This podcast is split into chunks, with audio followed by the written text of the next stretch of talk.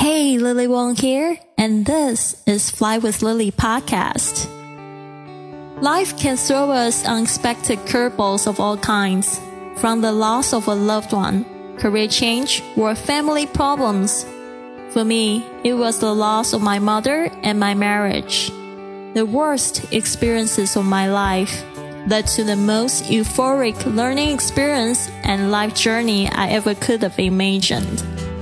My journey let me dive within myself, overcome my fears, drop disempowering beliefs, and remove mental limitations. From motivation, language learning, business, nomadic life stories, or world travel, to just plain dropping your baggage. Fly with Lily podcast offers the inspiration you need to open yourself to this world of opportunities without limits.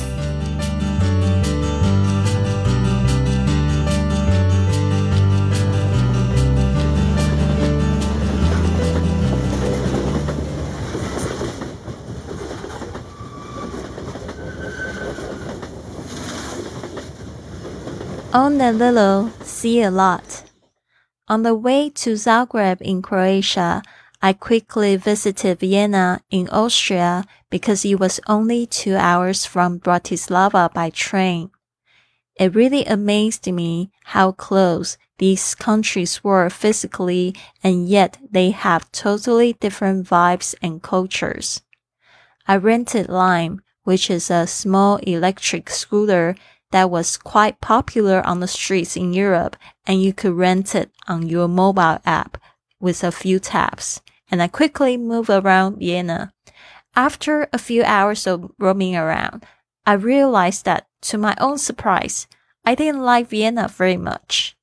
Maybe it was because I felt it was more expensive and crowded compared to Bratislava and Budapest. Or perhaps because it had been overrated and over romanticized by the old me. It was probably also because I was expecting to see my Taiwanese friend Christine again, who happened to have a tour around town. However, she couldn't meet up with me because of some issues with her group. I was a bit disappointed. I was very happy to hop on my train to get to my next city, Zagreb, in Croatia. It's about a six hour train ride to Zagreb, and the seat was very comfortable. I had received news that my original host, Alex, couldn't receive me due to a high fever. However, at that point, I still couldn't find any host. So I asked if Alex was feeling better and suggested that we could take care of each other if I stayed there. Alex heard about my situation and agreed to host me, even though he was still a bit under the weather.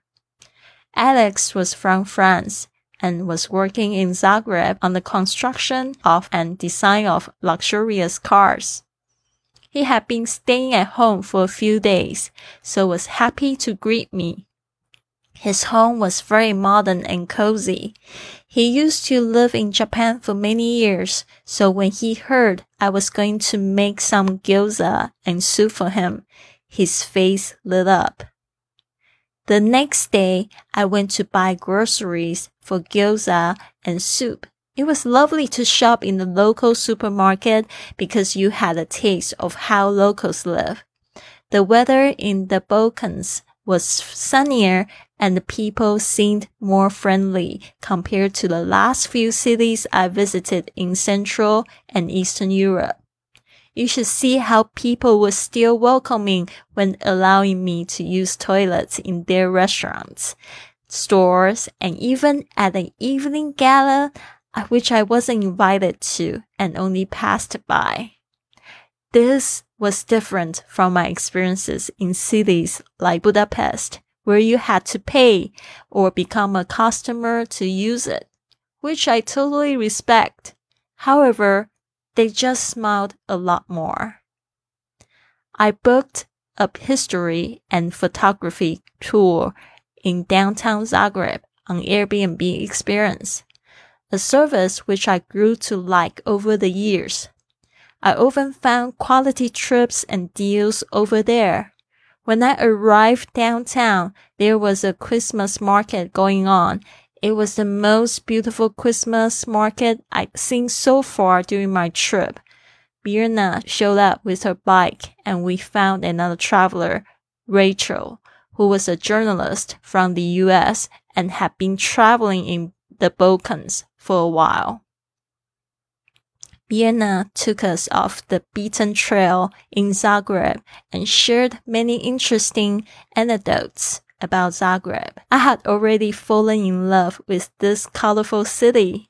I couldn't remember much detail about the history, but I remember how cozy and relaxed I felt when I was wandering along the streets. The Christmas market also seemed quite endless continuing up to the hill and many delicate decorations, sculptures and wall paintings along the way. We hung out together until it was dark and the sunset was breathtakingly beautiful under the Christmas lights. Although I only stayed in Zagreb for two nights, I would highly recommend Zagreb as a must visit city in Europe. Stay tuned, there's much more to come. In the next episode, I'll be sharing a story that happened in Split, Croatia. This has been another episode of the Fly with Lily podcast. So, what now? Go to flywithlily.com to download my gift for you to help work on your abundant lifestyle or contact me directly for a consultation. This show takes a lot of work and planning, so if you enjoyed it, please consider a five star review on iTunes, following on Facebook and Instagram at Fly with Lily, or come up and give our crew a hug on the street when you are on your journey. Thanks for listening, and remember, life's curveballs can be your best opportunities.